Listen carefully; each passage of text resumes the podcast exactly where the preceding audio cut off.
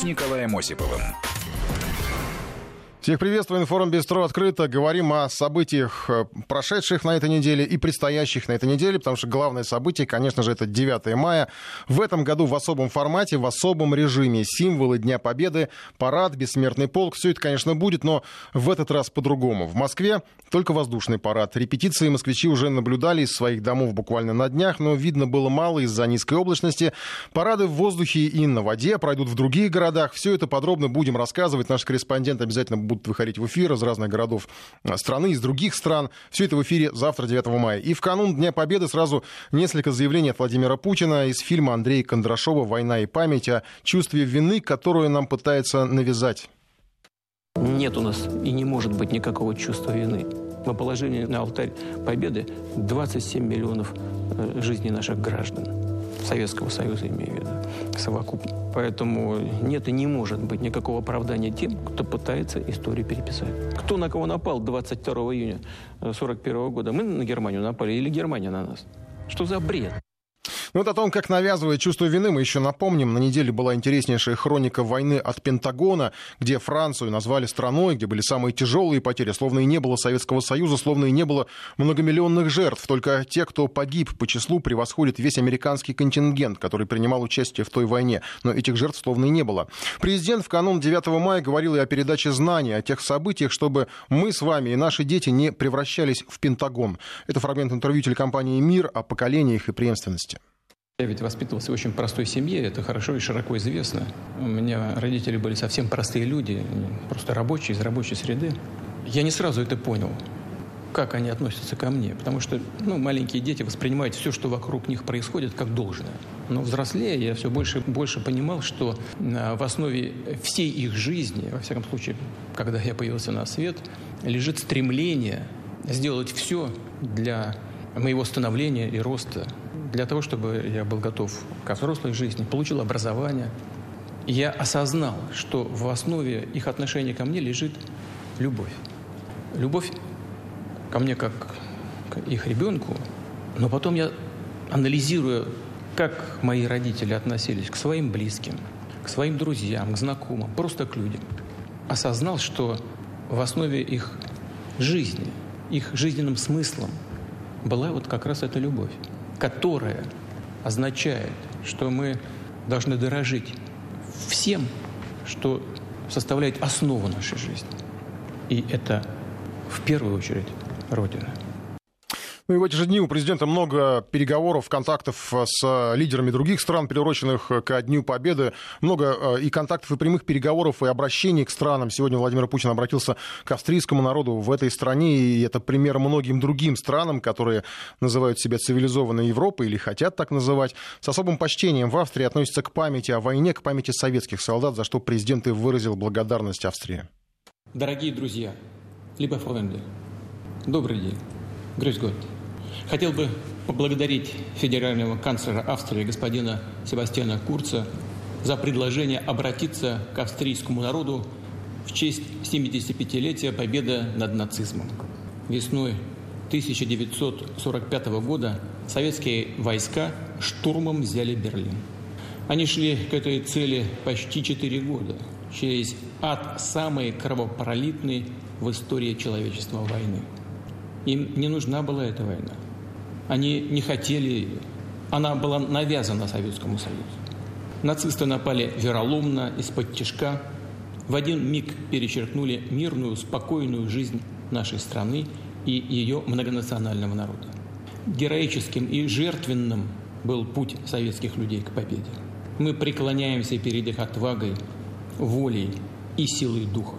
Они смогли преодолеть нечеловеческие испытания и отстоять родную землю определили исход Второй мировой войны, освободили Европу, добыли победу, которую ждал весь мир. И, конечно, мы будем помнить вклад в разгром нацизма наших союзников по антигитлеровской коалиции. Всех, кто боролся в антифашистском подполье. Помнить о миллионах людей, стариков, женщин, детей, которых уничтожили нацисты, помнить о трагедии Холокоста. Великая победа спасла человечество. Она открыла путь и к возрождению независимой, динамично развивающейся демократической Австрии. За ее освобождение отдали свои жизни свыше 26 тысяч советских солдат. На австрийской земле более 200 воинских захоронений. Благодарна властям и гражданам Австрии за бережное, уважительное отношение к этим дорогим для нас мемориалам.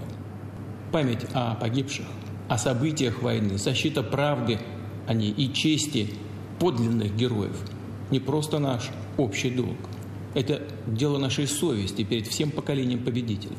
Они ничего не пожалели ради того, чтобы мы, их потомки, не знали трагедии войны. И мы сегодня тоже должны сделать все, чтобы никто и никогда не посмел ее вновь развязать. В этом наша общая ответственность перед будущими поколениями. И в заключение хочу пожелать дружественному народу Австрии благополучия, мира и процветания. И, конечно, успешного преодоления нашей общей новой угрозы распространения коронавирусной инфекции. Мы все боремся с этой эпидемией. И поддержка друг друга в эти непростые времена очень важна. Спасибо за внимание. Vielen Dank für Ihre Aufmerksamkeit. Обращение президента России к Австрии. День Победы завтра в Европе вовсе отмечают сегодня, но на самом деле война еще продолжалась в те дни. И речь не о Японии, бои шли в Европе, советские солдаты освобождали Прагу как раз в эти дни, 75 лет назад, уже когда с Гитлером было покончено, Берлин пал, в Праге все еще гибли солдаты-освободители. О них поговорим в следующем часе. Информ Бистро. Сейчас про режим, коронавирус и все, что с этим связано. Итак, статистика по коронавирусу на сегодня, на 8 мая. 10 699 новых случаев в России, по стране. 5846 в Москве. Просто для сравнения, в начале недели было 10 581 по стране и 5 795 в Москве. В итоге, в общем, видим, что особых прям радикальных изменений э, за последние дни не наблюдается. Э, имеется в виду, что в сторону э, повышения. За прошедшие майские мы прошли, правда, все-таки через резкое повышение статистики, потому что, надо признать, что на прошлой неделе эти цифры были гораздо ниже. Но медики говорят, что причина не в распространении, а в увеличении масштабов тестирования. И большая часть тех, кто попал в списки, так называемые бессимптомники, люди, у которых взяли тест и у которых выявили коронавирус. Ну и либо симптомы у них незначительные и нет необходимости в госпитализации. В этом смысле есть даже положительная динамика. На неделе в Москве впервые цифры выписанных из больниц, э, цифры выписанных из больниц превысила число госпитализированных. И где-то в этой статистике и премьер-министр Михаил Мишустин. Он был госпитализирован. На неделе несколько совещаний прошло без его прямого участия, хотя президент сразу подчеркнул, что все ключевые решения будут приниматься с привлечением главы Кабинета министров. Сегодня Мишустин провел совещание по социально-экономическим вопросам прямо из больницы в канун Дня Победы разговор о ветеранах. Сегодня, в преддверии 75-летия со Дня Победы в Великой Отечественной войне, хотел бы в первую очередь обсудить, как идет выполнение поручений президента о поддержке ветеранов и в том числе о выполнении его указа о единовременных выплатах к празднику. Мы подготовили все необходимые акты, чтобы ветераны смогли получить эти средства вовремя, а также приняли решение о дополнительных мерах их поддержки. Речь идет в первую очередь о ремонте домов и квартир ветеранов, а также обеспечении жильем нуждающихся, о медицинской помощи, о лекарствах для них, об организации долговременного ухода. И, конечно, особенно в ситуации с распространением коронавируса надо уделять им самое пристальное внимание, позаботиться, чтобы у них было все необходимое, а помощь приходила без промедлений. Ну и вице-премьер правительства Татьяна Голикова оперативно доложила о выплатах ветеранам. Речь идет о выплате участникам и инвалидам Великой Отечественной войны, лицам, награжденным знаком жителю блокадного Ленинграда, лицам, работавшим на объектах противовоздушной обороны, бывшим несовершеннолетним узникам фашизма, вдовам участников и инвалидов Великой Отечественной войны. Напомню, что для этих категорий выплата, которая установлена указом президента, составила 75 тысяч рублей. Труженикам тыла и бывшим совершеннолетним узникам фашизма – Выплата в соответствии с указом президента составила 50 тысяч рублей. В соответствии с поручением президента страны мы по вашему поручению, Михаил Владимирович, в апреле месяце осуществили эту выплату в размере 71,4 миллиарда рублей одному миллиону двумстам тысячам наших граждан, которые поименованы в этом указе. Мы очень надеемся, что поскольку выплаты эти были осуществлены в апреле месяце, то они дошли до каждого ветерана и участника Великой Отечественной войны. Сейчас правительство готовит новый пакет мер поддержки, в частности, поддержки бизнеса. Уже прежние пакеты э, были озвучены. Что касается денег для ветеранов, то глава Минфина Антон Силуанов отчитался о готовности ведомства направить все необходимые средства. Антон Геннадьевич, все ли средства соответствующим образом распределены по регионам? Все ли дошли до адресатов? Э, да, действительно, для нас эти выплаты являются приоритетом. Те деньги, которые предусмотрены в бюджете, должны дойти до более чем миллиона 150 тысяч ветеранов Великой Отечественной войны. На цели выплаты предусмотрено более 71 миллиарда рублей. И сегодня, сегодня уже более миллиона ветеранов Великой Отечественной войны получили эти выплаты. Те, кто еще не смог получить соответствующие выплаты, смогут это сделать в мае текущего года. Мы сделаем все необходимое для того, чтобы все ветераны получили своевременно необходимые средства. Ну и теперь о режиме ограничений. Много пишет нам и продолжает писать на наш портал. Плюс семь девятьсот три сто семьдесят шестьдесят три шестьдесят три. Спасибо, что пишете. И будем по возможности комментировать. Буду комментировать какие-то ваши э, послания. Что касается режима ограничений, на этой неделе стало понятно, что он продлевается. И быстрого выхода, к сожалению, ситуации не будет. Об этом уже прямо говорят и политики, и медики, и чиновники. В Москве режим продлили до конца мая, ввели масочный режим. Общественный транспорт в обязательном порядке. Э, в общественном транспорте в Москве в обязательном порядке, иначе штраф. Об этом сообщил мэр Сергей Собянин. Но городские власти позволили себе первый шаг в направлении смягчения некоторых. Это возобновление работы промышленных предприятий и строек. Это первый шаг к жизни после коронавируса. Но впереди этих шагов будет еще много, и нам придется привыкнуть к этой новой реальности, признал столичный мэр. Оптимизм никогда нельзя терять. Как быстро мы выйдем из этой ситуации, во много будет зависеть от нас самих, от нашей дисциплины, аккуратности исполнения тех требований, которые предъявляются. Не хочу загадывать на будущее, но мое мнение, все-таки нам не скоро еще придется вернуться к полноценной, на 100% реальной жизни э, без э, всяких ограничений. На мой взгляд, не хотелось этого говорить, но все-таки на, настраиваться на длительный период, связанный с а, распространением эпидемии, опасности заражения, опасности заболевания и так далее. К сожалению, такая реальность. И мы этой реальности должны смотреть прямо в лицо и говорить то, что на самом деле есть. Но я уверен, что мы переживем все испытания и, в конце концов, победим их.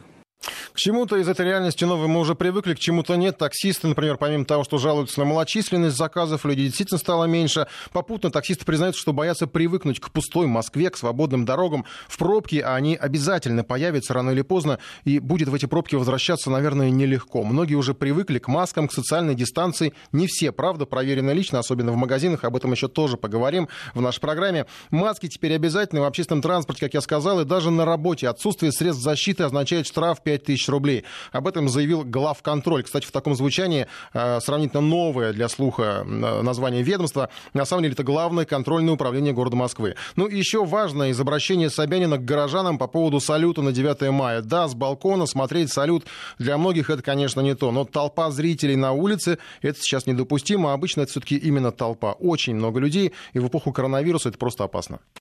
В любом варианте, даже в обычное время, а, когда не было самоизоляции, то реально визуально видели парад или пролет самолетов. Очень маленькое количество людей. Подавляющее количество российских граждан и москвичей, 90 с лишним процентов, видели это по телевидению.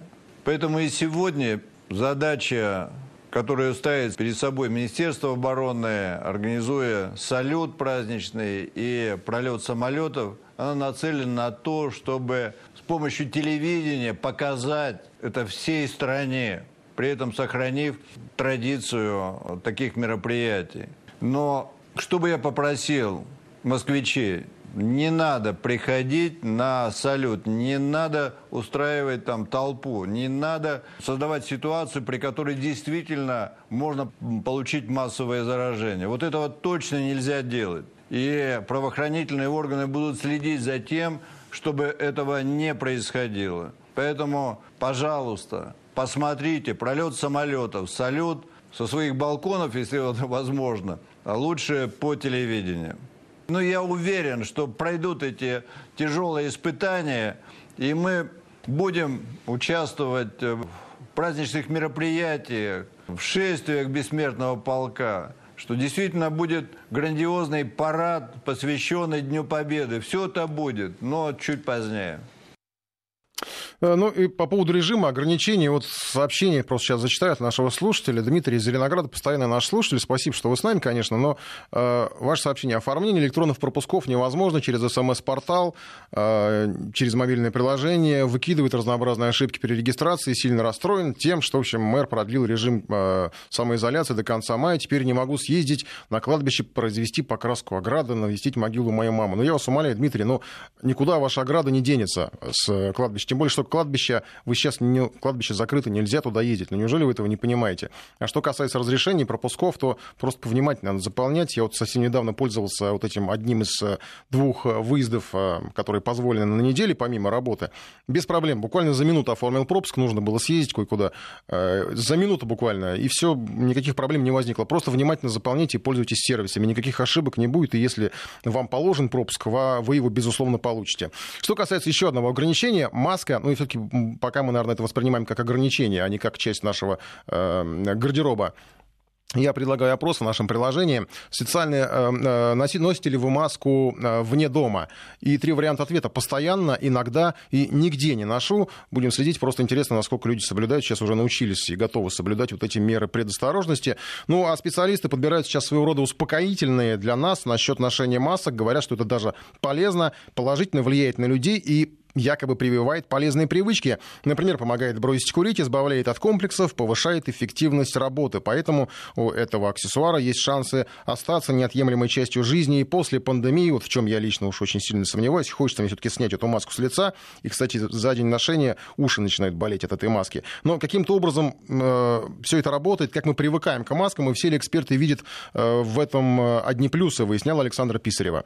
В масках все равны, отсюда масса плюсов. У людей возникает меньше комплексов из-за внешности, а значит растет уверенность в себе. На работе, как считают некоторые специалисты, увеличивается эффективность труда. Все думают только о деле, а не о флирте. Служебные романы нередко приводят не только к сложностям с коллегами и руководством, но и к разводам с законными супругами. То есть семья становится крепче. При этом возникает больше позитивных взаимодействий с детьми. К примеру, заниматься спортом на улице в маске неудобно. Родители начинают тренироваться дома. Интернет-магазины фиксируют всплеск интереса к товарам для домашних тренировок. Это видят дети. Таким образом прививается культура здорового образа жизни. Не всегда все складывается так позитивно. Некоторых ношение маски угнетает, говорит кандидат психологических наук Светлана Колосова. Люди, которые очень любят быть красивыми, конечно, они страдают потому что, ну, условно говоря, если девушка очень за собой следит, и это принципиально, то, конечно, это такой удар по возможностям. И поэтому это история такой несвободы самовыражения, которая существует. И именно эти девочки выбирают маски, которые дорисованы лицом. Сейчас в Инстаграме полно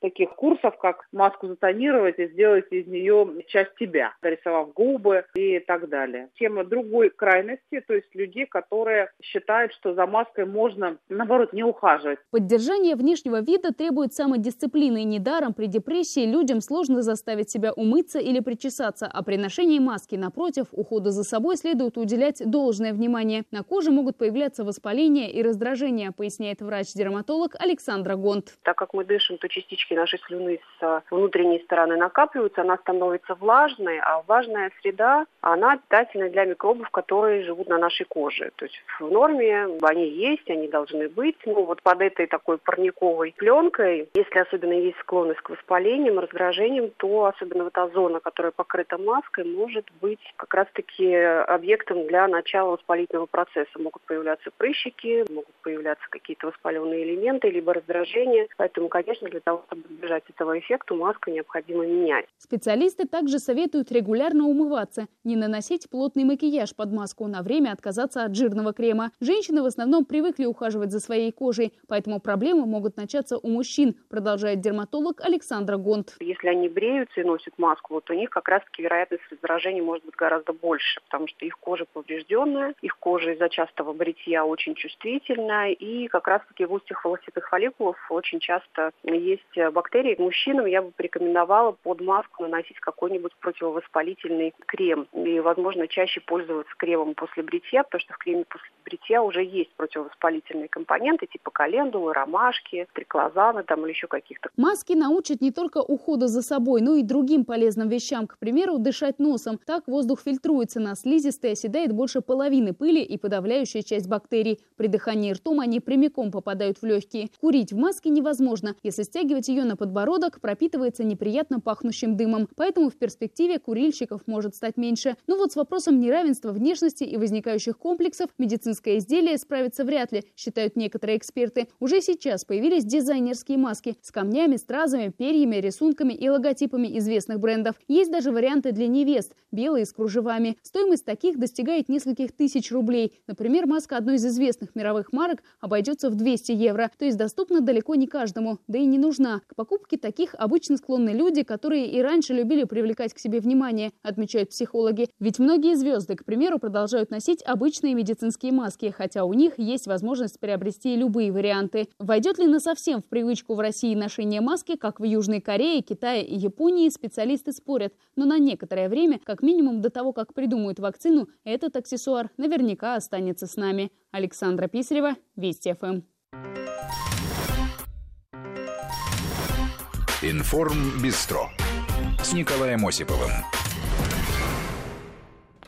Ну а сейчас про Венесуэлу, Николаса Мадура и диверсантов недели.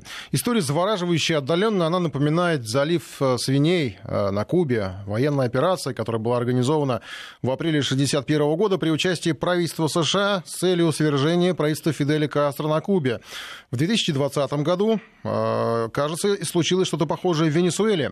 Несколько групп диверсантов на быстроходных катерах высадились на берега Венесуэлы с целью поимки и похищения Николаса Мадура. Были схвачены, некоторые убиты, ну и среди плененных граждане США, которых сначала объявили личными охранниками Трампа, а потом уточнили, что это бойцы частной военной компании. И менее чем через сутки в прессу попали дополнительные сведения о том, что, это так, называ... что так называемая венесуэльская оппозиция еще в прошлом году заплатила за свержение Николаса Мадура. Ну а на... наняли для этих целей э, компанию, частную военную компанию Silvercorp USA. Собственно, эти бойцы этой компании якобы были захвачены э, венесуэльскими э, военными. Илья Ежов о деталях той операции. Венесуэльская оппозиция заплатила 213 миллионов долларов американской частной военной компании Silvercorp USA, чтобы свергнуть президента Николаса Мадура и установить власть самопровозглашенного лидера Хуана Гуайдо. Договор был подписан в октябре 2019 -го. За 495 дней частные военные специалисты обещали сменить режим в Каракасе. 42 страницы подробного плана по захвату Каракаса анонимно передали в американское издание «Вашингтон-Пост» сами оппозиционеры. Главной целью был Николас Мадуро. Его хотели захватить, задержать или свергнуть. Три опции были прописаны в договоре через слэш. О документе впервые стало известно сразу после неудачного вторжения группы диверсантов в Венесуэлу 3 мая. Тогда наемники попытались высадиться на северном побережье страны, но их захватили и отправили под стражу. Тогда же Николас Мадуро заявил, что среди диверсантов были граждане Колумбии и Соединенных Штатов. Двух американцев Мадуро записал в ряды личных охранников Дональда Трампа. Позже выяснилось, что работают они не на Трампа, а на американскую частную военную компанию Silver Corp USA. Именно с ней оппозиционеры и подписали контракт. Компания основана бывшим морпехом Джорданом Гудро. В Соединенных Штатах у него репутация не лучшая. Его подозревали в финансовых махинациях и сотрудничестве с наркокартелями. Правда, до конкретных обвинений дело так и не дошло. Гудро лично захватывать Венесуэлу не поехал, но он прямо во время операции опубликовал видео, где анонсировал госпереворот в Боливарианской республике. Американец говорит, что операция началась у границ Колумбии и нацелена на Каракас. Войска продолжают борьбу, а отряды выступили с юга, запада и востока Венесуэлы. Именно американец Гудро и подписал контракт на смену политического режима в Каракасе. Со стороны венесуэльской оппозиции подпись поставил депутат парламента Серхио Верара. Между тем, лидер оппозиции Хуан Гуайдо отрицает все связи с диверсантами. В Вашингтоне тоже заявили, что никакого отношения к этому неудачному вторжению в Венесуэлу не имеют. Но Николас Мадуро продолжает утверждать, что американские и колумбийские наемники не могли появиться на венесуэльской земле просто так. Президент республики продолжает обвинять Вашингтон и Богату в попытке госпереворота в период пандемии. Народ Венесуэлы, похоже, со своим лидером согласен. Илья Ежов, Вести ФМ. Ну и что касается тех, кого называют исполнителями этой попытки переворота, компания Silver Corp USA, кстати, они почти еще пока никто не рассказывал. Мы вот сейчас в ближайшее время, наверное, попробуем разместить что-то в нашем телеграм-канале Вести FM+, и, наверное, еще в эфире, конечно, вернемся к подвигам этой структуры. На самом деле о подвигах пока известно достаточно мало, но компания о себе заявляет, что работает более чем в 50 странах, базируется на побережье Флориды. Элитный персонал обеспечивает преданность делу, построение более более безопасного мира, ну, как, по крайней мере, заявляет о себе эта компания. Ну, еще э, объявляет о том, что приоритет э, бойцов этой компании добиться настоящего успеха для наших клиентов. Правда, вот в случае с Венесуэлой, похоже, что добиться успеха не получилось, потому что ну, очевидно, что это полный провал. Если все, что об этом говорят, это правда, и что если там действительно бойцы этой Silver Corp USA э, действительно исполняли и готовили э, эту операцию по, по попытке свержения э, Мадура. Ну и на сайте, опять же, я просто проанонсирую, может быть, то, что появится в нашем телеграм-канале, несколько видеороликов про то, какие бравые парни там работают, хорошие, красивые военные, вместе с, там, с собаками, с девушками, ну, в, вроде как не, не в, в чем-то фримольном каком-то смысле, а там защищают людей, в общем, в разных точках мира. Так себя они а, преподносят. Что касается истории а, в Венесуэле, то она, конечно, удивительная. И Трамп, конечно же, тут же отрекся от какой-либо причастности ко всему происходящему. И даже заявил, вот если процитировать, если бы я хотел войти в Венесуэлу, то не стал бы делать из этого а, тайну, я бы просто вошел, и они ничего бы не смогли сделать. Я бы не посылал туда маленькую группу, это была бы армия, сказал Трамп в эфире телеканала Fox. Колумбия тоже все отрицает, потому что, ну, понятно, что обвинили в том, что это были, э, там были еще и колумбийские наемники. Прозвучали, конечно же, обвинения в адрес Мадура, что это некая инсценировка с его стороны. Э, Колумбия говорит, что не отправляла бойцов в Венесуэлу, но это тоже перекликается в каком-то смысле с кубинскими событиями. Э, Кубу после революции тоже сначала давили экономически, устраивали блокады, все как с Венесуэлой, в общем-то. И был даже специальный план ЦРУ в начале января 60-го года. Э, директор ЦРУ Далес представил президенту Эйзенхауэру программу саботажа на сахарных заводах э, Кубы. А в январе 60-го года помощник э, госсекретаря США по политическим вопросам Ливингстон Мерчант сообщил, что Госдеп работает с ЦРУ над кубинскими проблемами с целью ускорить развитие оппозиции на Кубе, что привело бы к власти новое правительство, благосклонное к американским интересам. Так, по крайней мере, все это все эти события описывают справочные э, источники. И в марте 60-го года Эйзенхауэр утвердил решение об операции против Кубы и свержении правительства страны. На самом деле подготовка вроде бы была достаточно долгой, и э, это было, по крайней мере, несколько месяцев. До этого в Венесуэле, э, что касается Венесуэлы, там подкармливали венесуэльскую оппозицию, и часть группировок, которые укрывались на территории Колумбии, были, правда, проблемы с деньгами, мы о них как-то рассказывали в нашем эфире, потому что многим что-то обещали, но до рядовых оппозиционеров или беженцев, как они там себя представляли, до них просто деньги не дошли, как потом выяснилось. И на Кубе тоже было спонсорство, тоже спонсировали то, что называли партизанским движением. После революции уже э, оппонентов э, Фиделя Кастро, э, тоже плохо было с помощью, потому что она тоже не доходила, в том числе и снабжение не доходило.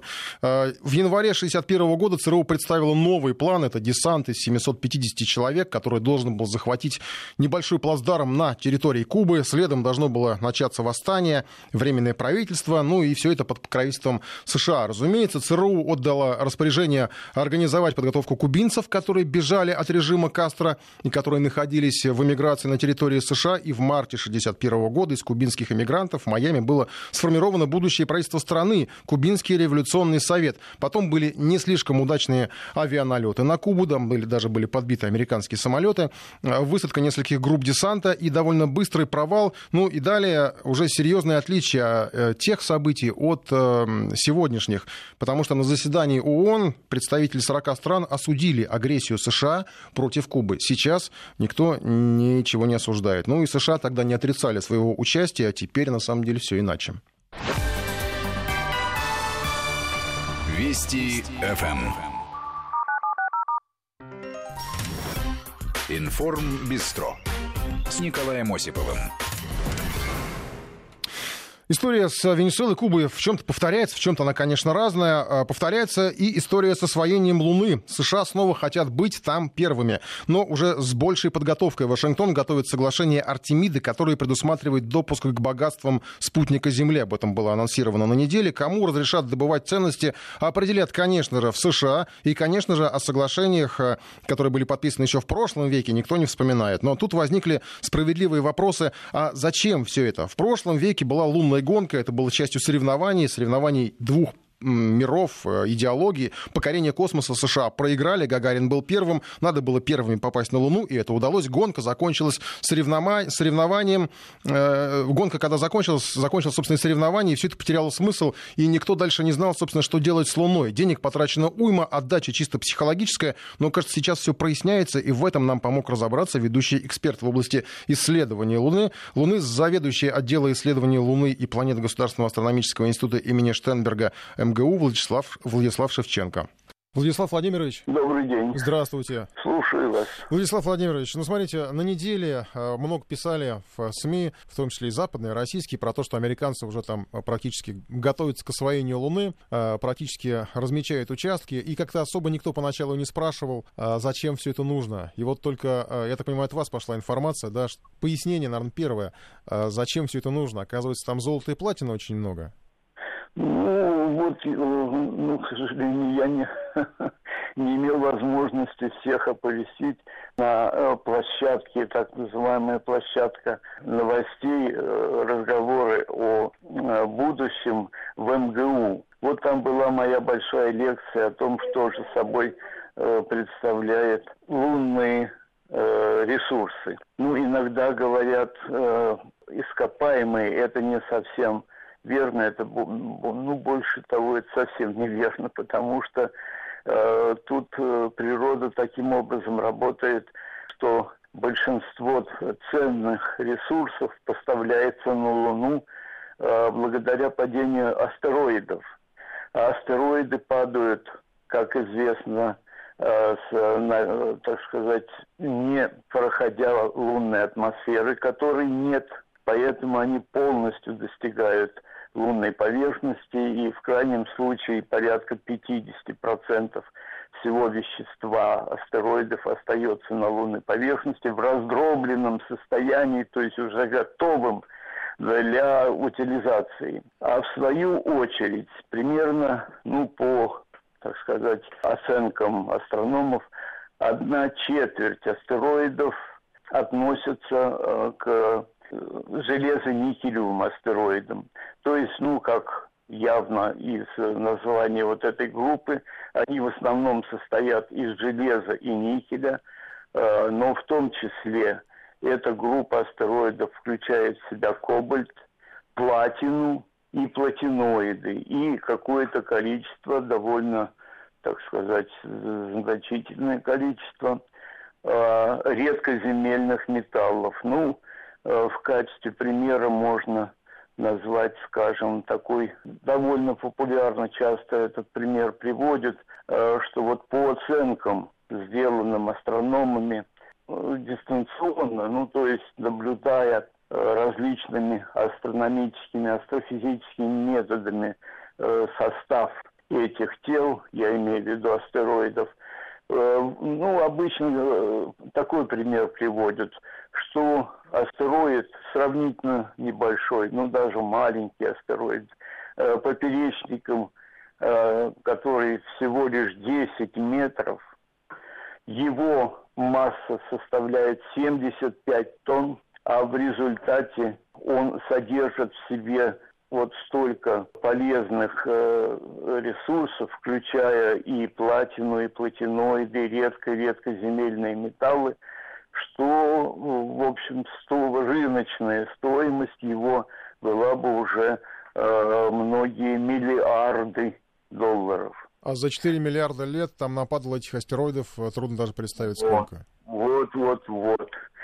Это, значит, еще один пример, который я вчера приводил, что где-то 3,8-3,9 миллиарда лет тому назад астрономы отмечают э, наиболее интенсивный период падения Э, ну, в том числе астероидов, э, ну, метеороидов, как сейчас говорят астрономы, то есть это и метеориты, астероиды, и кометы в том числе, которые тоже какое-то содержат в себе не только газообразное, но и твердое вещество. Так вот, нашлись, так сказать, энтузиасты, которые посчитали, что со времен вот того большого, он так и называется, Э, период интенсивной бомбардировки, ну, прошу извинения за милитаристский термин, э, он вполне мирно имеет значение. Вот за этот период э, на лунной поверхности выпало такое количество вещества, которое, если оценивать всю лунную поверхность, то это будет примерно 14 миллионов тонн платины содержаться вот в этом поверхностном веществе. Вы страшные ну, цифры называете, это же обесценит все, что на Земле. Если когда-нибудь придумают, как это доставить на Землю. Вот. Э, ну, на Земле, да, действительно, средний э, уровень добычи платины на Земле это 100 тонн в год. И причем, причем, вот я хочу еще, так сказать, подчеркнуть еще одну деталь, что на Земле-то, чтобы добыть эту платину, нужно, э, значит, углубиться земную кору через шахты, построить какую-то систему горно-рудной промышленности, горно-рудного оборудования, которое это будет извлекать этой земной коры. А на Луне, вот как я уже сказал, это находится в самом поверхностном слое, в раздробленном состоянии, и то есть, ну, э, я вот употребляю такое вчера, правда, не понравилось слушателям это сравнение. Я сказал, достаточно бульдозера, который сгребет вот то, что наверху. Не нужно ничего копать. Это все наверху. Вот загребать, грузить в космические аппараты, доставлять на Землю. Сказали, что это слишком легкомысленно, а вот э, в сегодняшней печати – вот Рогозин даже обозвал меня современным Жюльверном, который, сами понимаете, да. Так это комплимент, может быть. Может Много быть. из того, что Жюльвер написал, потом было в реальности. Может быть и так. Ну вот, ну я уж не знаю, чем гордиться или обижаться. Но Владис... не важно. Владислав Владимирович, у меня вопрос. Давайте с вами пофантазируем. Вот представим, что научились, э, бульдозер привезли на Луну, научились все это там, учиться, я так понимаю, особенно не придется, э, научились доставлять на Землю.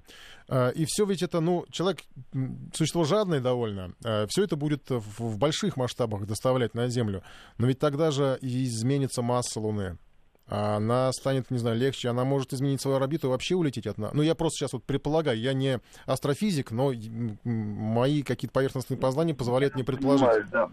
Я понимаю, иногда такие вопросы возникают, но смею вас уверить, что это не, не относится к реальности. Почему? Э, ну, по двум причинам. Во-первых, э, вернее, причина одна и самая главная.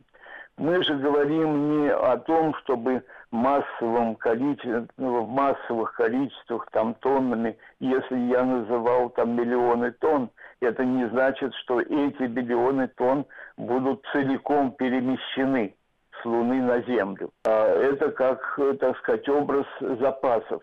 Ведь э, та же самая платина, э, я имею в виду вот тех, кто занимается в настоящее время космическими ресурсами, они ведь не рассматривают платину как э, ну, продукт, который необходим для произведения каких-то ювелирных изделий. Не об этом идет речь.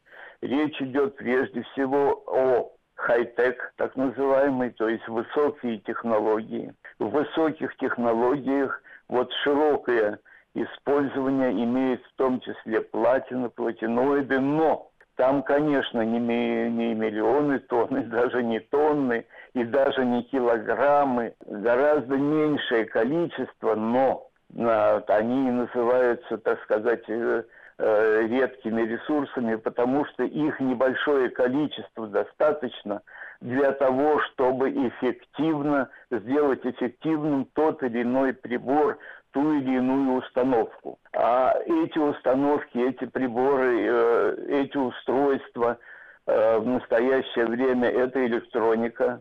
Электроника, которая употребляется Э, в, авиации, э, в космической технике, а там не нужно э, килограммы, да, там вот как раз это все очень небольшие по размерам и по весу матрицы, которые состоят действительно из ценных металлов, но если там ценные металлы употребляются, то эффективность этих матриц во много-много раз возрастает. Поэтому иногда даже спрашивают, э, что ну вот там не получится ли, что мы землю перегрузим или так далее. Это, об этом не идет речь. Речь идет о очень э, тонких во всех отношениях э, вещах.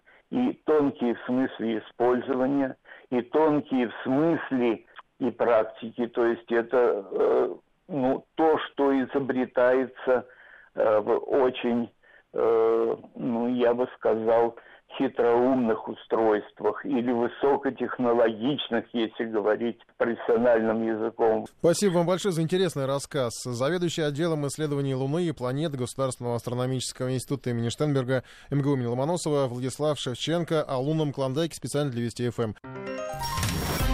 Информ Бистро с Николаем Осиповым параду, Дню Победы, к Бессмертному полку, карантин, режим ограничений, конечно же, не отнимут этот день у нас. Просто проведем мы его, ну, не так, как всегда.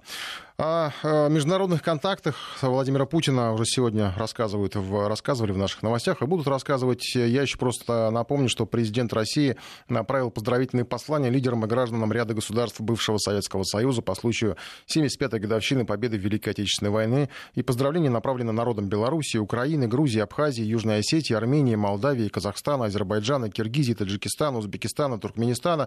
Но при этом многие обратили внимание, что в перечне глав государств, которым отправлен направлены поздравления. Нет лично президентов Украины и Грузии. Вместо этого указано, что президент России поздравил народ Грузии и Украины.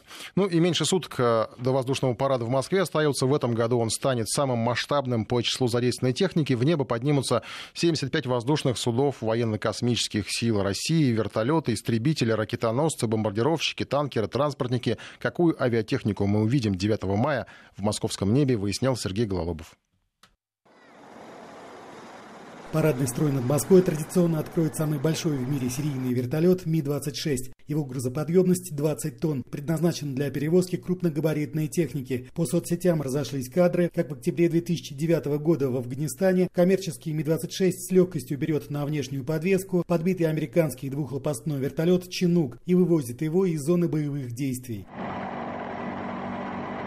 Американские вертолеты с этой задачей справиться никак не могли. Сделали несколько попыток эвакуации, но все впустую. Поэтому пришлось привлечь российский тяжеловоз, который с задачей справился блестяще. Пролетев 110 километров, он бережно доставил чинук на американскую авиабазу в Кандагаре. На параде вслед за Ми-26 клином пойдут четыре многоцелевых Ми-8 АМТШ, рабочие лошадки всех современных локальных войн, начиная от афганской и заканчивая событиями в Сирии. За Ми-8 проследуют пять транспортно-боевых вертолетов Ми-35М. Это новая реинкарнация знаменитого ударного Ми-24. В войсках его нежно называют «крокодилом» за характерную форму кабины пилотов. Следом полетят пять разведывательно-ударных аллигаторов, вертолетов К-52. Западные военные обозреватели называют эту машину изящной и смертельно опасной. За свою стремительность и непредсказуемость она получила натовское обозначение «Хокум», то есть обманщик. Это машина с соусными винтами, которые дают ей ряд явных преимуществ. Скорость до 300 км в час, уникальную маневренность и возможность ведения боевых действий в высокогорье. Аллигаторы успешно отработали в Сирии, куда их перебросили в 2016 году. Вот фрагмент боевого применения аллигаторами «Птур-Вихрь» под Пальмирой. Отворачивай первый. Приготовить. Готов. Огонь. Спряталась за лэп. Стоит а, пока. Работу видел, пошло стоит, хорошо? Стоит. Хорошо пошло. Работали. Сработал. Все, удаление 80, к работе готов.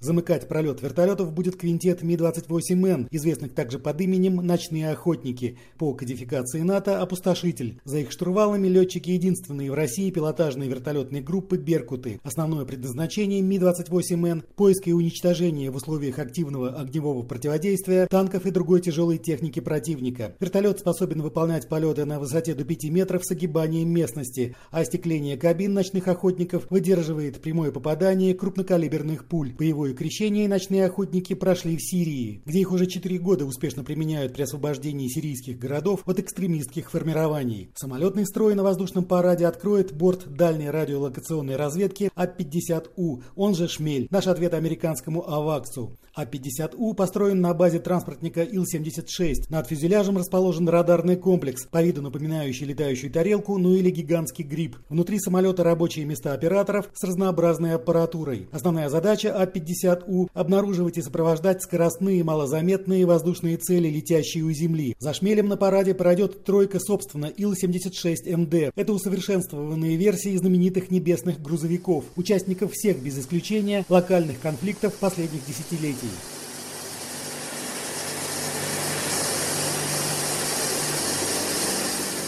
Ежегодные участники воздушных парадов, стратегические бомбардировщики и ракетоносцы Ту-95МС «Медведь». Благодаря своим турбовинтовым двигателям внешне они выглядят как пропеллеры. У него ниже расход топлива, нежели у реактивных самолетов. А главное, у «Медведя» большая скрытность от американских разведспутников, способных наблюдать за реактивными стратегическими бомбардировщиками по выхлопам их двигателей. 5 июля 2017 года ракетоносцы взлетели с аэродрома Энгельс и с дозаправкой до Сирии атаковали позиции боевиков новейшими крылатыми ракетами X-101. Продолжит воздушный строй стратегов на параде. Четыре сверхзвуковых бомбардировщика с крылом изменяемой стреловидности Ту-22М3 по натовской терминологии Backfire. Реальное боевое их применение началось в 1984 году в Афганистане, когда они наносили удары по позициям маджахедов девятитонными бомбами. Потом были и другие операции в Афганистане, поддержка с воздуха российских пограничников в Таджикистане в 1993 году, затем Чечня, Южная Осетия активно применяли Ту-22М3 и в Сирии. Начиная с января января 2017 года они наносили авиационные удары по объектам запрещенной в России террористической группировки ИГИЛ, в том числе в провинции Дейр-эз-Зор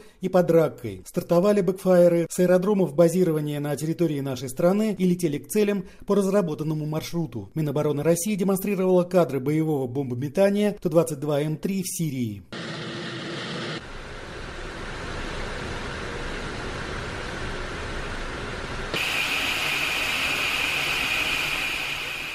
Возглавлять четверку бэкфайеров на воздушном параде будет самый мощный в мире стратегический сверхзвуковой бомбардировщик Ту-160. Среди российских пилотов самолет имеет прозвище «Белый лебедь», а у американцев он «Блэк Джек» – крылатая гордость России, один из самых ярких символов российской военной мощи. Эти машины составляют основу авиапарка дальней авиации ВКС и регулярно совершают полеты над акваториями Арктики, Северной Атлантики, Тихого океана, совершали визиты в Венесуэлу и ЮАР. Первое боевое применение Ту-160 произошло также также в ходе сирийской кампании. Удары наносились крылатыми ракетами X-555 и X-101 по объектам исламского государства. Кадры Минобороны пуска ракет белым лебедем. Пошла. Еще один Ту-160 появится над Москвой в связке с воздушным танкером Ил-78. Зрителям покажут имитацию заправки топливом в полете. Затем придет черед фронтовой авиации. Сначала пролетит квартет МиГ-29 СМТ. Это новая версия знаменитых тактических истребителей МиГ-29 в кодификации НАТО Фулкрэм. Точка опоры. Ежегодные участники воздушных парадов, также и фронтовые бомбардировщики Су-24М. Эти самолеты эксплуатируются в войсках с середины 80-х годов и тоже применяются в Сирии. Работают с российской авиабазы ХМИМИМ. На параде, конечно, увидим и новейшую технику ВКС, в том числе четыре истребителя-перехватчика МиГ-31К с гиперзвуковыми авиационными ракетными комплексами «Кинжал». Фактически это воздушная версия знаменитых «Искандеров». Гиперзвуковая ракета с малой радиолокационной заметностью и высокой маневренностью, что затрудняет ее перехват. Западные аналитики признают, что «Кинжал» фактически единственная в мире баллистическая ракета воздушного старта, а потому на сегодняшний день у нее просто нет аналогов за рубежом. Носитель «Кинжала», высотный дальнего радиуса действия истребитель-перехватчик МиГ-31, самолет тоже во многом уникальный. Его максимальная скорость достигает 2500 км в час и превышает скорость звука почти в 2,5 раза. Звено из четырех таких перехватчиков может контролировать воздушное пространство на 900-километровом участке. На параде 2018 года впервые показали истребители пятого поколения Су-57, однако тогда их было два, сейчас же пролетит четыре.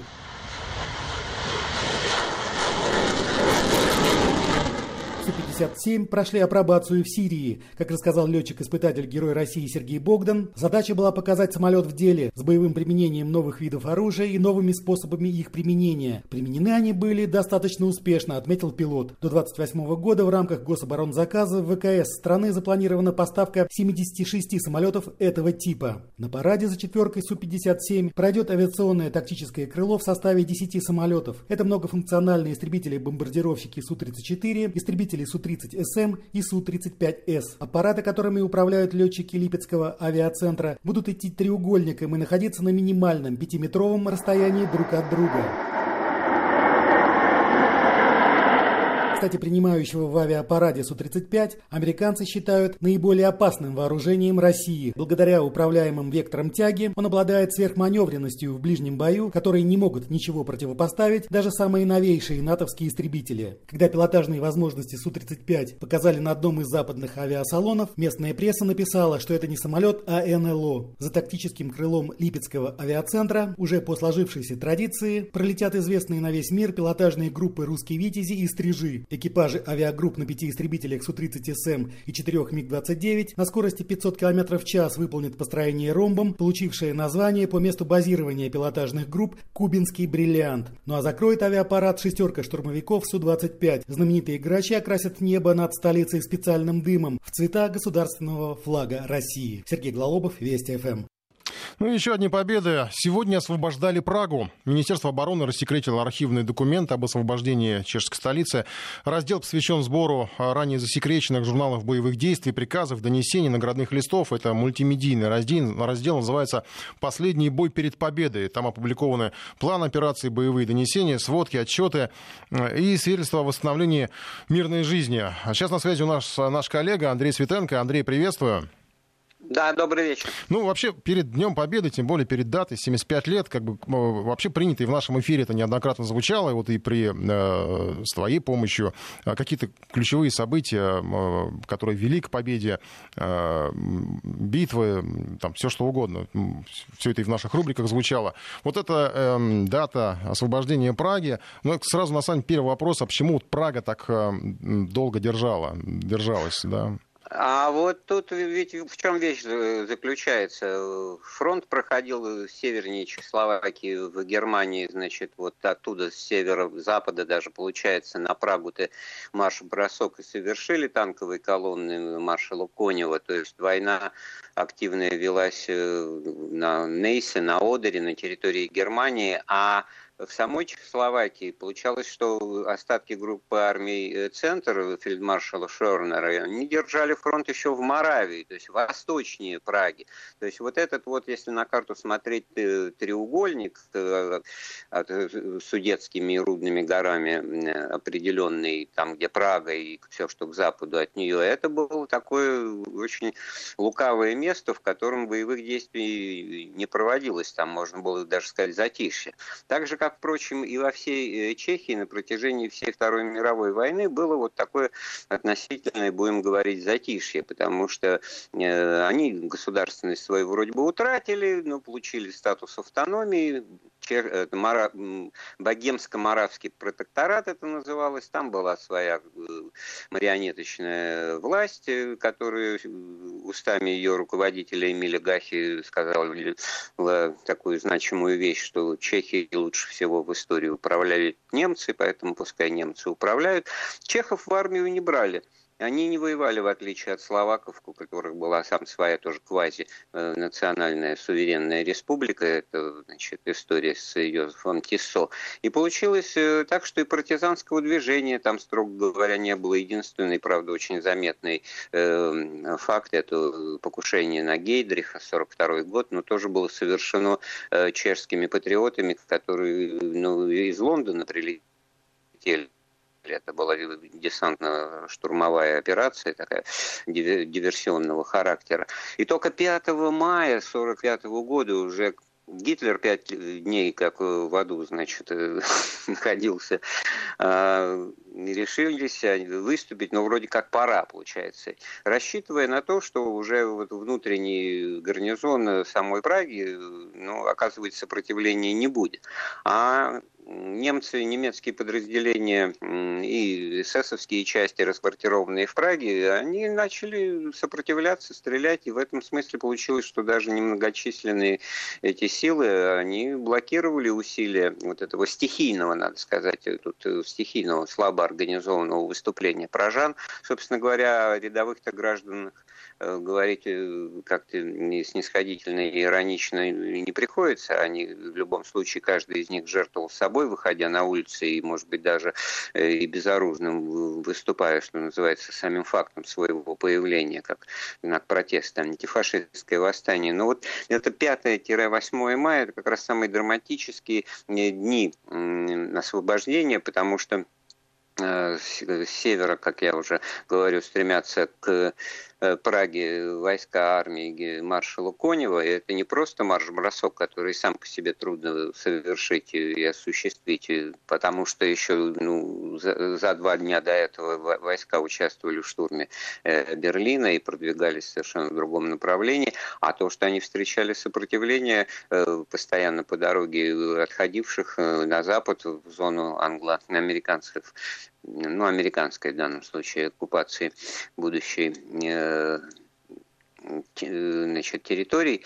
И в этом смысле вся эта ситуация приобретала еще очень важный такой политический аспект, потому что э, Чешский национальный совет, поднявший восстание, он был такой коалиционный. Там в нем были и коммунисты, и представители других партий. Естественно, кто-то э, значит, ратовал за помощь со стороны американцев и пытался обращаться значит, к генералу Патону, который в Пылзине стоял значит, знаменитый своим пивом город Плильзень.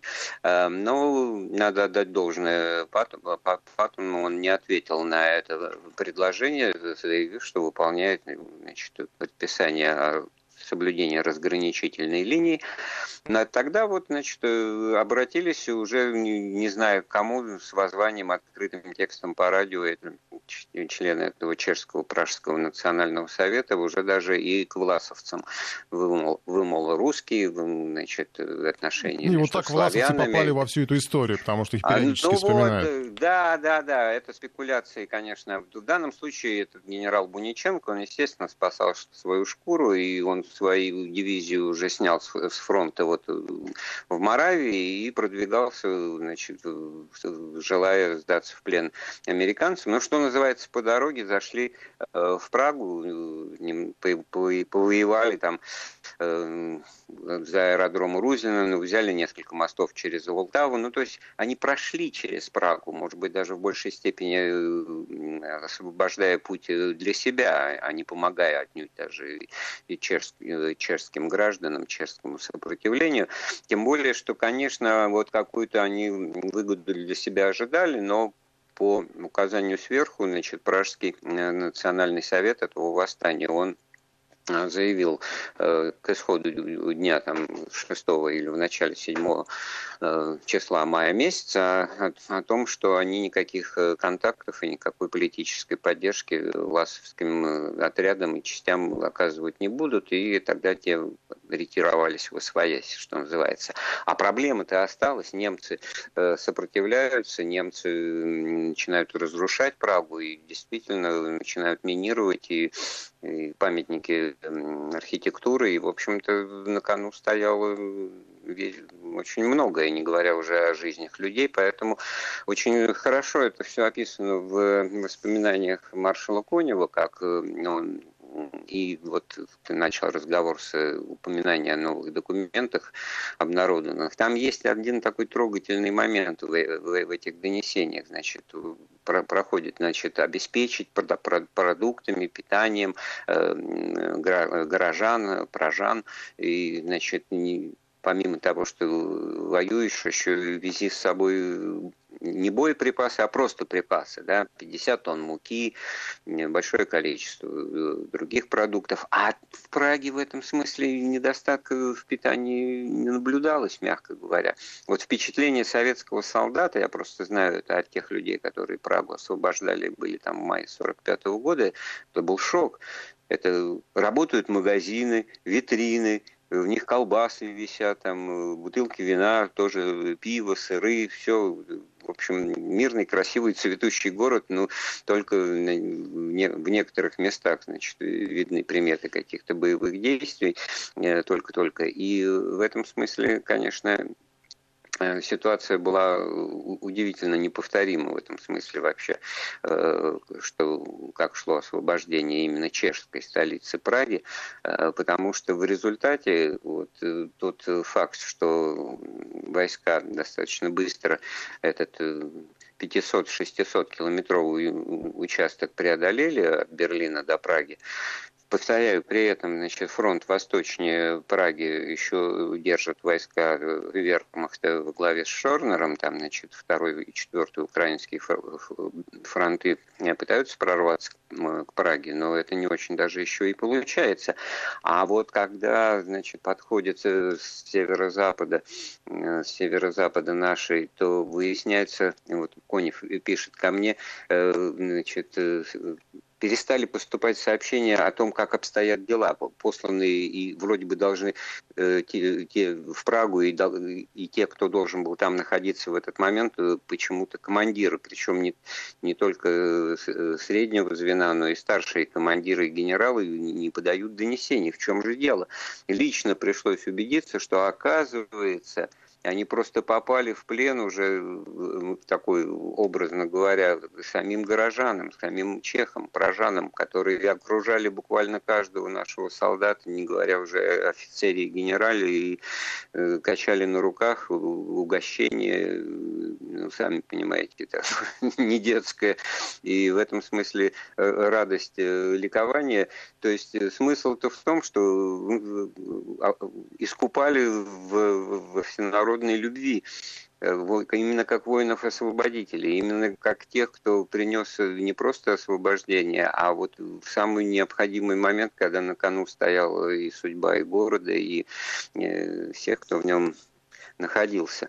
Так что вот Конев пишет, э, явно иронизирует даже и над самим собой, мне надо докладывать Верховному, что происходит в Праге, а я не могу э, получить четких объяснений, кроме каких-то обрывочных сведений, что Прага наша, что значит Прага наша, наша. Пришлось посылать летчиков, которые с малой высоты на бреющем практически э, по полете обнаружили и сообщили, что город э, на улицах полно э, народу, толпы народу, все заполнено, и все вот советские войска, солдаты, офицеры буквально растворились в ликующей массе пражского населения. Вот такая вот это действительно события, которые уже происходили 9 мая, именно в День Победы.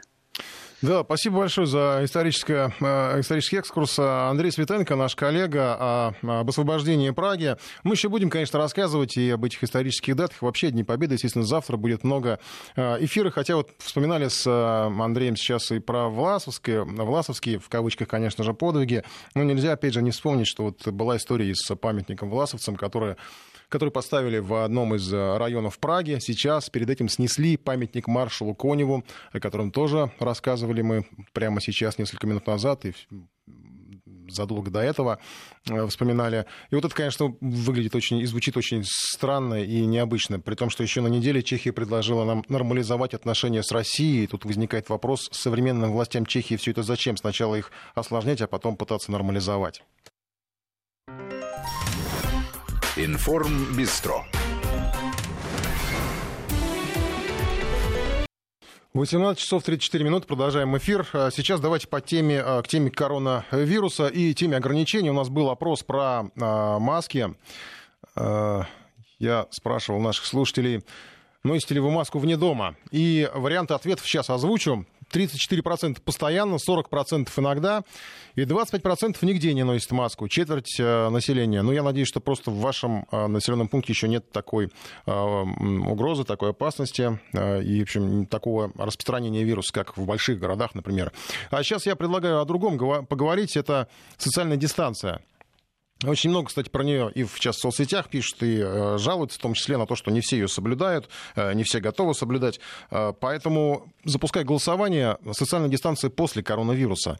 Э, сейчас давайте вот просто проф, проф, пофантазируем, э, как это будет, ведь рано или поздно все это закончится.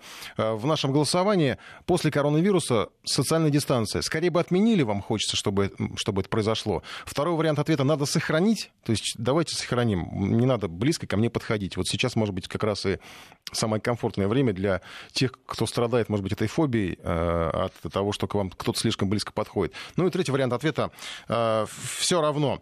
И пока вы голосуете, может быть, даже присылайте свои сообщения на плюс 7 903 170 63 63. Поговорим про Европу. Э, там тоже свои ограничения вводят, ослабляют некоторые. Вот в Германии приняли решение на неделе об ослаблении ограничений социальных контактов. Правда, в то же время договорились продлить их до 5 июня. И просто ну, любопытная новость, опять же, этой недели. А, мы уже рассказывали, кстати, про то, что а, французские пивовары испытывают проблемы с реализацией своего продукта, даже выливали там а, несколько миллионов литров пива, вынуждены были утилизировать, потому что оно было просрочено. Вот для Германии, видимо, в, в, перечень послаблений ограничительных мер поступила бесплатная раздача 2600 литров светлого и темного пива. Тоже просто девать некуда, но это так просто для зарисовки. Сейчас попробуем выяснить у нашего САПКОРа в Берлине, Берлине Сергея Курохтина. Э, в чем заключаются послабления, которые, э, о которых объявили германские власти? Э, что раньше было можно делать и что нельзя? Сергей Курохтин на связи. Сергей, здравствуйте. Да, добрый день. Так вот, в чем заключаются послабления, которых, которые обещали власти Германии? Я так понимаю, мы уже просто неоднократно обращались к этой теме, вы нам помогаете следить за тем, как соблюдают ограничения предосторожности просто в Германии. Что раньше было можно, что нельзя, и насколько вообще смелые шаги предпринимают э, для того, чтобы вернуться к обычной нормальной жизни? Э, весьма смелый, должен сказать. Фактически вот с 11 э, мая, то есть со следующей недели, ну, осторожно скажу, можно будет практически все запреты по-прежнему сохраняются на э, мероприятия с участием большого числа людей, потому что больше 50 человек по-прежнему какие-то мероприятия большие проводить нельзя. То есть концерты, фестивали, это до конца лета все запрещено в Германии, и надеяться на то, что здесь что-то изменится, совершенно не стоит. Но что касается вот вашей жизни, такой э, э, приватной жизни, то в принципе вы можете выходить из дома, вы можете идти в магазин, в любой магазин, все магазины будут открыты, вы можете пойти в музей, э, соответственно, в мае откроются э, рестораны и кафе, естественно, с соблюдением норм той же самой социальной дистанции, столики будут раздвинуты, сидеть вы не должны не так близко друг к другу, но в принципе все э, в мае все заработает. И, э, э, и страна вернется к нормальной жизни. В каждой земле есть свои не, э, небольшие различия, но это небольшие различия. В принципе, страна должна вернуться к нормальной жизни и внимательно, как призывает и Ангела Меркель, и врачи, которые следят за этой ситуацией, внимательно следить за тем, э, соблюдаете ли вы ту самую вот социальную дистанцию. Почему? Потому что, э, Николай, вот очень правильный вопрос, мне кажется, вы подняли о том, нужно ли ее соблюдать дальше. Вот в Германии ответ на это э, абсолютно э, однозначный. Вот мы все отменим, все ограничения. Ходите, покупайте, делайте, идите в кафе, в ресторан, но до конца года как минимум соблюдайте социальную дистанцию. То есть не надо лишний раз приближаться к друг другу, э, не надо ну, лишний раз обниматься, э, не надо встречаться большими компаниями. Вот сейчас, например, разрешено еще какое есть ограничение. Э, до этого нельзя было встречаться с кем-то и общаться, если он проживает ну, в другом месте. Да? С другими семьями, нельзя было посещать своих родных, близких, так издали только рукой помахать. Сейчас можно встречаться с еще одним домохозяйством. То есть вот если три квартиры решили э, провести пикник, это нельзя. Если две квартиры, пожалуйста. А да, это как это фиксируется? Возможно. Ну, э, конечно, здесь есть условности, и это во многом, точнее не условности, а это во многом должно быть на совести людей, которые этот пикник организовывают. Ну, конечно, если полиция увидит, а полиция сходит и по паркам, и по э, всяким скверам и прочее. Если они увидят, увидят большое количество людей, они обязательно подойдут и спросят, так, пожалуйста, вы кто? Вы эта семья, вы эта семья, откуда вы? Пожалуйста, расскажите и прочее, прочее. Но исходят из того, что немцы сами не будут нарушать эти правила. Вопрос, в какой степени они это будут делать. Да, и, кстати говоря, также сейчас по-прежнему, чтобы зайти в магазин, нужно обязательно надеть э, маску.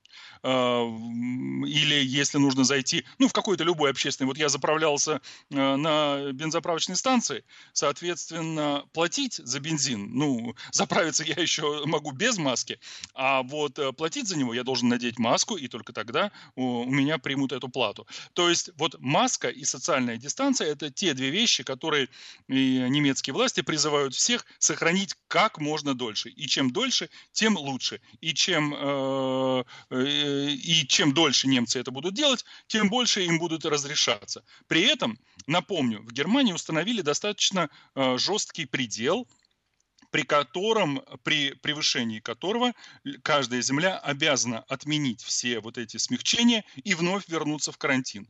А, этот, эм, эта позиция, это следующее. Если в течение недели число инфицированных будет больше, чем 50 на тысячу населения в этом пункте, деревне, земле и так далее, сразу смягчение убирается и вводится снова жесткий карантин. Сейчас эта цифра в каждой земле Германии, даже э, в земле Северной Рейн-Вестфалии, где наибольшая такая плотность, что ли. Вот. Э, сейчас эта цифра гораздо ниже, серьезно ниже, но в случае, если она начнет повышаться, я думаю, что власти долго не будут думать о том, что делать, и сразу же введут снова карантин. Но никто, э, естественно, э, все надеются, что этого не произойдет, хотя одновременно с этим абсолютно все вирусологи э, герман, немецкие говорят, да, летом будет полегче, потому что летом у человека иммунитет все-таки повышается. Летом мы, ну, чаще не сидим у себя дома, выходим на свежий воздух и как-то э, меньше, может быть, есть опасность заразиться летом. Но осенью эта опасность снова вернется, потому что вирус никуда не девается, и, соответственно, и вторая волна, и, не дай бог, третья, зимняя, о которой все очень и очень опасаются, она может быть. Поэтому до конца года, как минимум, социальная дистанция, повторю еще раз, как это повторяют мне постоянно немецкие средства массовой информации, и э, не брезговать масками, лучше лишний раз ее надеть.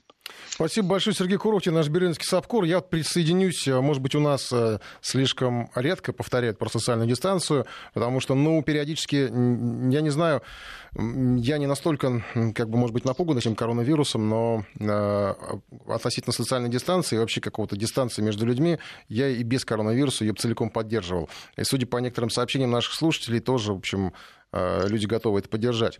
Что касается европейских событий, европейских устремлений и желаний, то еще Европе очень хочется летать, не только соблюдать социальную дистанцию.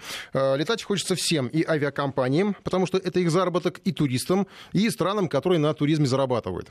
Но там есть ряд проблем, потому что летать как раньше нельзя. Во-первых, опять же, социальная дистанция, о которой мы только что говорили и продолжаем говорить. Потому что места в эконом-классе, когда вы третесь локтями о соседа, э, вот это все никуда не годится. Предлагают сажать через одного в кресло, но тогда получается проблема следующая, что загрузка самолета снижается, Э, соответственно, цена на билет повышается. И эконом-класс стоит как бизнес-класс, бизнес-класс будет стоить уже как э, бизнес-джет, получается.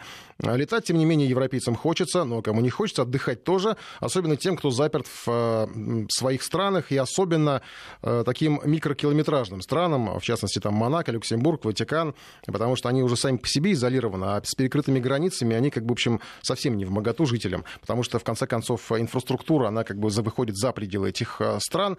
Наша коллега Регина Севастьянова, наш САПКОР в Бельгии, как раз на неделе изучала вот эту историю с авиаперелетами, с мечтами о туризме и с мечтами вообще вырваться за пределы э, внутриевропейских границ. Регина, добрый вечер. Добрый вечер. Что предлагают? Я так понимаю, что вот мы сейчас с нашим коллегой Сергеем Курохтиным говорили о социальной дистанции, о том, что, скорее всего, это станет такой нашей неотъемлемой уже частью жизни, такой привычкой. Ну, по крайней мере, мы говорим о европейских странах. Я так понимаю, что в плане авиаперелетов тоже появится много, много, много новых привычек.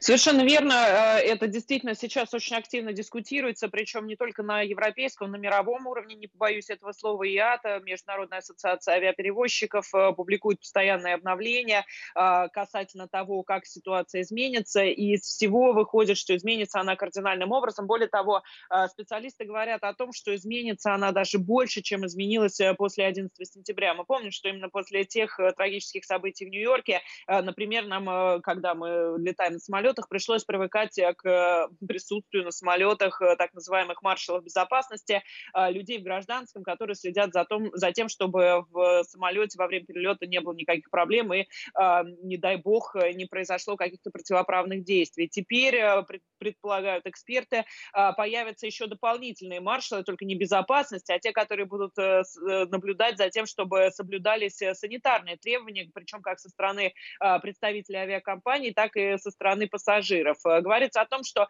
э, перелеты и аэропорты э, постараются сделать максимально бесконтактными. Это значит, что, например, ну, грубо говоря, человеку нельзя будет больше во время перелета прислониться бровью к иллюминатору и проспать весь перелет. Его будут просить сесть прямо и сидеть так, как надо.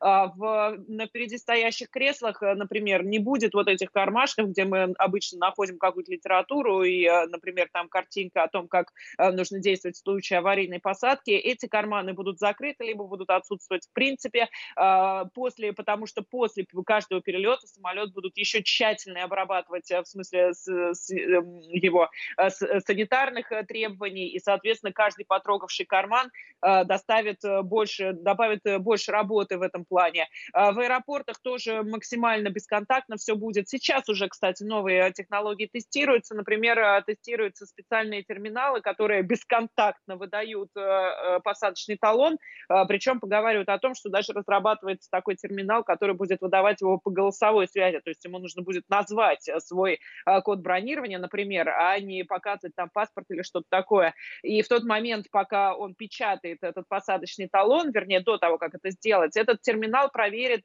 пассажира на наличие каких-либо симптомов заболеваний, то есть измерит ему температуру, посмотрит, не чихает ли он, не кашляет, нет ли каких-то испарений, грубо говоря, и в случае, если у человека есть какие-то симптомы заболевания, то его просто не пустят на борт. В Гонконге а, в аэропорту очень гордятся этим. А, представили первый в мире терминал, вернее, тоннель такой, где человек проходит, собственно, через него проходит, и его самого там опыляют, и с него удаляются все частицы. Какое-то время там человек должен провести, и, соответственно, выходя из этого терминала, он уже кристально чистый, никаких микробов болезнетворных не переносит. По помимо того, что людей, пассажиров будут вот так вот опрыскивать, будут опрыскивать и проверять багаж. Это тоже может быть обработка ультразвуковая, ультрафиолетовая, еще какие-то варианты. Это, с одной стороны, конечно, звучит неплохо, отмечают авторы доклада, но, с другой стороны, конечно же, это скажется на многом. Например, это скажется на том, что теперь в аэропорт нужно будет прибывать за 4, а то и за 5 часов до вылета, потому что, естественно, это дополнительная работа, это дополнительные процедуры. Опять же, не сразу аэропорты смогут э, управляться с этим быстро. А, то есть э, в аэропорту придется провести намного больше времени. Но самое печальное заключается в том, что э, эксперты предсказывают серьезное подорожание авиаперелетов в этой связи. А, например, то банальное простое требование, которое уже сейчас предъявляется, что между пассажирами должно быть одно сиденье свободное для соблюдения социальной дистанции, а, естественно, уменьшает количество людей, которые самолет перевозят примерно вдвое. Поэтому эксперты говорят о том, что сначала, когда восстановятся авиаперевозки, билеты, конечно, подешевеют, потому что нужно будет привлечь обратно пассажиров, но через какое-то время они подорожают более чем на 50%. А, по крайней мере, сейчас такие прогнозы делаются. Но и при этой ситуации ИАТА проанализировала финансовую ситуацию в авиакомпаниях и установила, что из 122 авиакомпаний, э, дела в которых были э, изучены, только 4 смогут, по крайней мере, выйти в ноль. Остальные будут терять настолько, что многие из них просто банально разорятся. А что касается на данный момент ситуации с авиаперелетами, то они, конечно, осуществляются, но осуществляются, во-первых, в минимальном совершенно объеме. Э, как мы знаем, пока у Евросоюза нет единой позиции касательно того, когда сможет он открыть границы, особенно внешние, но и внутренние тоже. И те авиаперелеты, которые осуществляются, туда может попасть человек, только которому можно это сделать. То есть, если у него, если он, например, едет по работе, летит, вернее, если он дипломат, если он работник медицинских учреждений и так далее, а для обычных граждан пока что эта услуга недоступная. А когда она станет доступной, ну вот Прибалтика, например, создала такой некий пузырь, как тут говорят, а, договорились Латвия, Литва и Эстония о том, что для собственных граждан они открывают границы, но при этом после такого перемещения все равно нужно будет отбыть двухнедельный карантин. Некоторые страны настаивают на двустороннем открытии границ. Вот, например, Хорватия, которая сейчас председатель в Евросоюзе, хочет, очень мечтает добиться такого двустороннего открытия границ с Словенией, Чехией, Австрией, даже Германией. Но получится это или нет, вопрос открытый. Глава МИД Люксембурга взмолился перед немцами, чтобы открыли границы хотя бы для тех, кто постоянно ездит на работу между а, Германией и карликовым государством. Но пока что ответа на это не пришло. А, впрочем, сегодня вот в СМИ появилась информация о том, что вроде как греки надеются для, по крайней мере, европейцев все-таки открыть немножко страну для туристических целей а, примерно с 1 июня текущего года. Но как они это сделают и позволят ли им это сделать, пока что, а, естественно, ни с такой стороны не прокомментировали. Николай. Да, спасибо. Вообще, у меня такой вопрос, скорее, даже в воздух по поводу всего, что ты сказал, Регин. А, вот они придумали все эти прыск... Ну, не они придумали, ну, вводят все эти пры... опрыскиватели, сажать людей через одного, и пусть даже платить больше. Но вот главное, что меня зацепило, 4-5 часов ждать. В, авто, в, самолете вы будете сидеть с дистанции там вот с положенной, может быть, даже запускать вас будут с дистанции с положенной. А все эти часы люди где будут э, находиться? Они же не будут, э, не смогут в аэропорту. Э, скопление людей будет больше, получается. Ну, в общем, как-то, я не знаю, насколько они продумали все это, да, вот вряд ли, вряд ли кто-то об этом говорит, правильно же? Нет, пока что не, не, действительно это еще вопрос э, более чем открытый, хотя я тоже этим вопросом задалась, попросила своих знакомых, которые в аэропорту э, в Лондоне работают, э, при, прислать мне фотографию, как это сейчас выглядит. И а, там уже заклеили сиденья в залах ожидания через одно, где можно, где нельзя размещаться в ожидании своего рейса, хотя рейсов пока что оттуда очень мало летает. Может быть, это будет взято как, как вариант, ну, а в дальнейшем э, э, еще будут выдавать маски же прямо в аэропортах. Правда, как говорят, будут выдавать непосредственно перед посадкой в самолет. Э, то есть, да, опять же, ожидание все, если у человека своей маски с собой нету, видимо, будет происходить без этого предмета. Mm-hmm. Спасибо большое, Регина Севастьянова, наш САПКОР в Бельгии.